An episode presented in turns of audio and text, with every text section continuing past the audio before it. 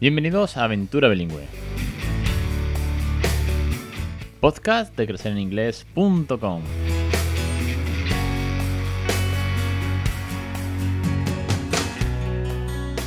Capítulo 266, 29 de julio de 2021. Muy buenas, mi nombre es Alex Perdel y esto ya sabe que es Aventura Bilingüe, el podcast sobre bilingüismo real con tips, consejos, experiencias, docentes, catedráticos, familias, todo lo que tenga que ver con la idea, la motivación, la inspiración, los recursos, al fin y al cabo, para que tú, como papá, como mamá y también como teacher, llevéis el inglés, el bilingüismo a los peques con mucha naturalidad, con diversión y con mucho cariño, como siempre digo, para que así los peques se lleven un regalo de una segunda lengua sin mucho esfuerzo, no como nos pasó a nosotros, y sobre todo para vosotros también, pues oye, ahorrando el día de mañana academia, a través de los juegos, a través de la naturalidad, a través de poner la tele en inglés, de los cuentos, de, las rutinas, etcétera, etcétera, etcétera.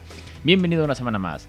Vamos hoy con un cuento, para mí tal vez de los cuentos, si no me equivoco, que más veces he leído en casa. Seguramente se lleva, si no es el top one, mínimo estará en el top 3, no te digo ni en el 5, sino entre los tres primeros, ¿eh? Con lo cual es un libro al que le tengo mucho, mucho cariño. Ni porque sea más bueno, ni porque sea peor, ni por las ilustraciones, ni... No, no, es un libro al cual le coges cariño cuando lo lees mm, muchos días, muchas noches, o muchas veces seguido detrás de otra, y te acompaña en algún que otro viaje.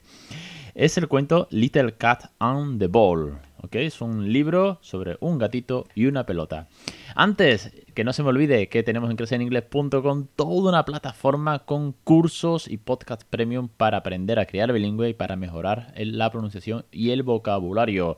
Con las dos suscripciones, las dos de 10 euros al mes cada una que tienes acceso a todo el material. Funciona como un Netflix de la vida, como un Spotify, pero de bilingüismo. En una tienes más de 280 lecciones ya para aprender a crear bilingüe, con juegos por edades, con logopeda, Montessori, canciones, gamificación, etcétera, etcétera. Y en la otra tienes todas las semanas una lección con un PDF de vocabulario y un podcast premium para escuchar a Débora pronunciando las palabras y a un servidor al cual algunas veces me pone a prueba y vamos comentando también jugadas. Y damos también muchos tips y sorteamos un cuento mensual. Vamos con The Little, eh, Cat and the Ball. Siempre digo The Little, pero no, es Little Cat and the Ball. Es un cuento de tapadura eh, con una ilustración, muy sencillota, mm, divertida, amable. Eh, y va sobre la historia de un gatito que se acaba de mudar a un nuevo edificio, a un nuevo barrio. Aquellos que hayáis mudado, como me mudé yo hace, hace dos o tres meses, te cuento, viene bien para las mudanzas. Eh, es un gatito que se encuentra una pelota en mitad de la calle y, bueno, pues sube a su casa, está muy entusiasmado, excited con la pelota y quiere salir a la calle a jugar con ella. Pero su mamá le dice, no, no, no, no, no. ¿Es tuya la pelota? Le dice, ¿es un regalo de papá? ¿Es un regalo de tu hermana? ¿Es un regalo de los abuelos? ¿De quién es la pelota? Y el gatito le dice que, se la encontrado en la calle. Y le dice a la madre. Y aquí donde este cuento viene bien para el tema de poner normas. Por ejemplo, si no es tuyo, tienes que preguntar a los vecinos si es de alguien.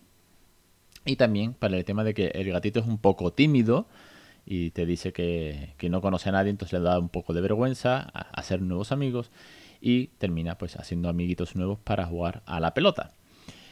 La parte chula es muy fácil de leer, ¿vale? Aparte de, la parte que os acabo de contar, de la trama un poco, es muy, muy facilito de leer.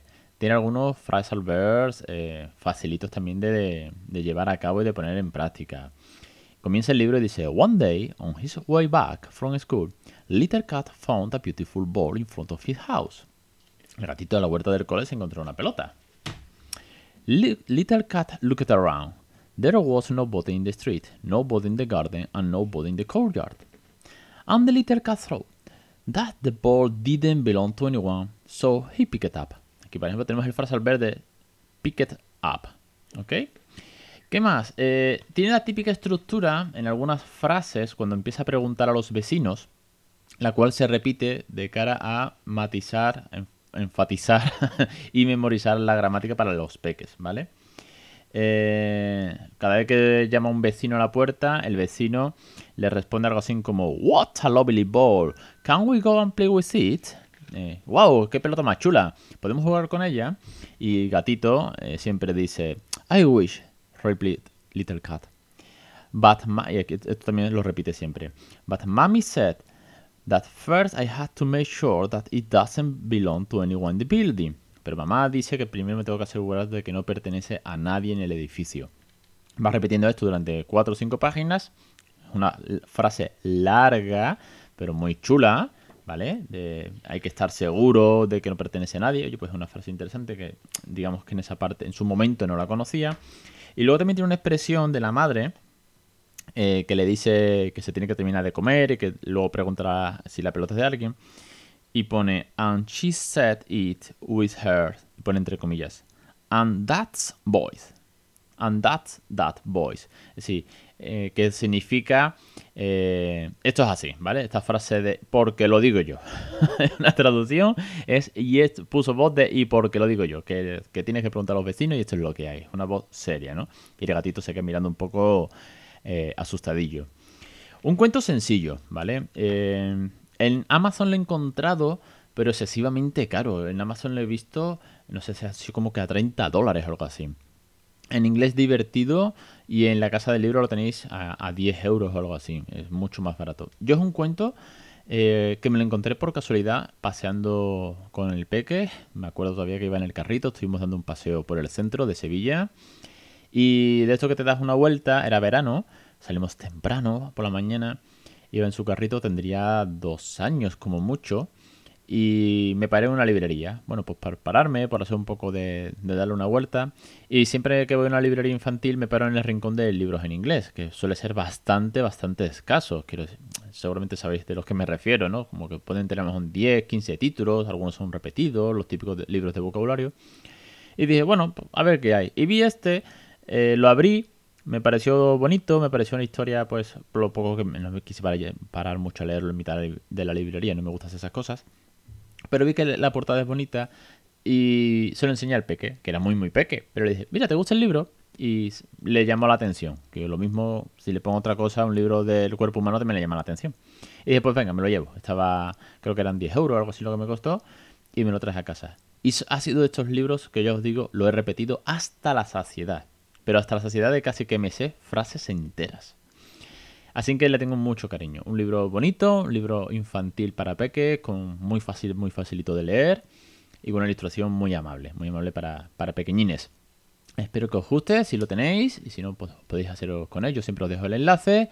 Y hasta la semana que viene, un podcast cortito, un podcast de reseña, que estamos en verano, para que lo podáis disfrutar, escuchar y ir a la piscina, a la playa, desconectar con los peques, o si os toca trabajar, por lo menos que sea un ratito amable entre el trabajo, trabajo, en el coche, que mucho me escucháis desde el coche, me consta. Os espero la semana que viene aquí en Aventura Bilingüe en Crecer en Inglés. Suscribiros, apuntaros, criar bilingüe, ahorraros una pasta bárbara el día de mañana en academias y sobre todo disfrutar de esta loca aventura. Un millón de gracias a los oyentes y a los suscriptores por apoyar este loco proyecto. Os espero la semana que viene. Un saludo.